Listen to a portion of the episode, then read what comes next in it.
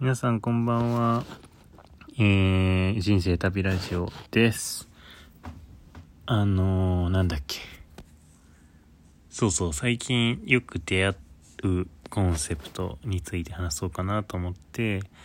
えー、っと、始めました。あのー、最近お友達のインスタライブを見ていたら、あのー、その時は体型の話だったのかな体型が、まあ、なんて言うんだろうな、多分、要約すると外のものに影響されるよりも、自分が心地いいって思う体型でいることが大事なんだよ、みたいな話をしていて、まあ、まずそこにはすごく同意するんですけど、で、もう一個その、だから要は結局それの後にね、あのー、なんだろう、あれですね、その、どうして人は周りの人のことを気にしてんだろうみたいな話になっていて、まあ、やっぱそ、そこはそういうふうにつながるよなと思うんですけど。で、それで最近読んだ本のことを思い出して、あの、創宇大学っていう坂口恭平さんの本なんですけど、あの、私は坂口恭平さんファンなんで、もちろん買ったんですけど、えっと、あの、どうです？ここにも、あの、楽に生きるというか、あの、なんとか創うつ人と呼ばれる人たちが生きていくためには、心地いい方向に行かなきゃいけないんだっていう風に書いてあって、で、その方がいいんだって、だから無理しない方がいいみたいな感じで書いてあるんですけど、ここでは。で、えっ、ー、と、坂口恭平さんってあの、電話番号を公開してて、あの、死にたい人から電話をいっぱい受けてる人なんですけど、あの、その中で多分彼が分かったのが、みんなの悩みっていうのが結局、人からどう見られるのかっていうことなんだみたいなことが分かったみたいなことが書いてあって、このことをあの思い出しましたね。だからなんか別にそんな 私の中に答えがあるわけじゃないんだけど、あの、まあ、まず人間っていうのは多分、群れで、まあ、ここに、確か、沢口さんも書いてた気がするけど、群れで生きてる動物なんで、あの、人からどう見られるかっていうのをすごく気にするっていうのは、まあ、なんて言うんだろう。最初からセットされてるもんなんだと思うんですよね、きっと。あの、時々その、なんて言うか、そういうセンサーが外れた人が、あの、いたりもするんだけど、基本的にはでも、みんな、そういうふうに思って生きてるはずなんでね、あの、どういうふうに自分の行動が見えるの、あの、他の他人から見られるのかっていうのを、あの、意識的でも、無意識的でも感じてやってるはずなんですね。そうじゃないと無理は形成できないんで、あの、あ、失礼。あの、そうそう、あの、一人で森の中で生きていくことはできないに、あの、種ですよね、ホモ・サピエンスっていうのは。あの助け合わないと生きていけないんだけど、で、そのためにはやっぱり、その自分の行動とか自分の仕草とか、えー、自分の見え方みたいなものが人にどう思われるかっていうのはすごく気にするんだと思うんですね。別に全然それは普通のことだと私は思うんですよね。で、でも、これを知ってるかどうかってすごい重要な気がしていて、なんか自分だけが他人の目を気にしてるんじゃないかとか、あ他人の目を気にする自分はダメなんじゃないかみたいに思ってしまうと、なんか堂々巡りになっちゃうような気がするので、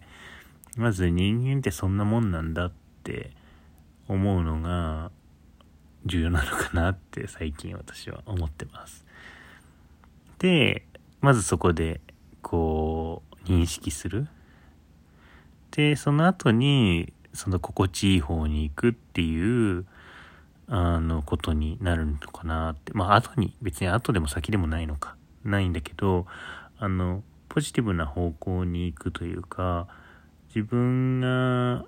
変な努力をしないで済む、あの、生き方をするためには、なんか引っかかんだよなとか、なんかここ居心地悪いんだよなってとこからは、すぐ離れた方がいいってことですよね。あの、それが多分戦争にはすごく重要なんだと思うんですよね。ああの、なんかおかしいとか、なんか気持ち悪いとか、なんか変だって思うには、り、なんか絶対そこに何かダメなものがあるんですよ、自分にとって。あの、それは自分だけかもしれないし、人間共通なのかもしれないし、わかんないですけど、まあ、例えばすごい湿気が多いところに行ったらなんか気持ち悪いって思ったりするわけじゃないですか。谷底に行ったりとかね。あの、あとはなんかあの、ほら、えっ、ー、と、雷がバーンって落ちたら、お、怖いって反射的に思うわけですよね。なんか、だからそういうふうに、あの、思うところから逃れるっていうか、逃げるっていうか、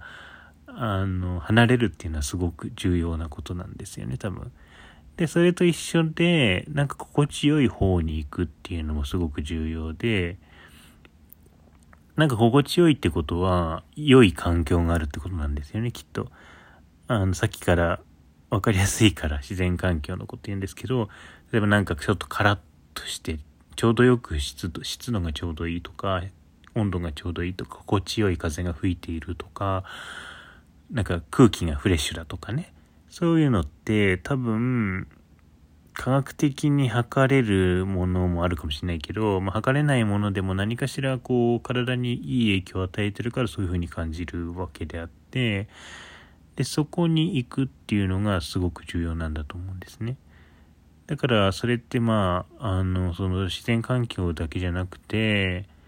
えー、っと普段やることとかうん仕事とか人間関係とか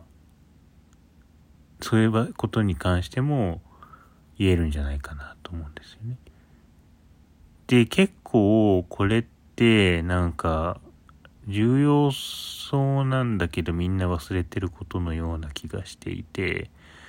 なんか私も、私なんてかわかんないけどいろんな人の相談を受けることがよくあって、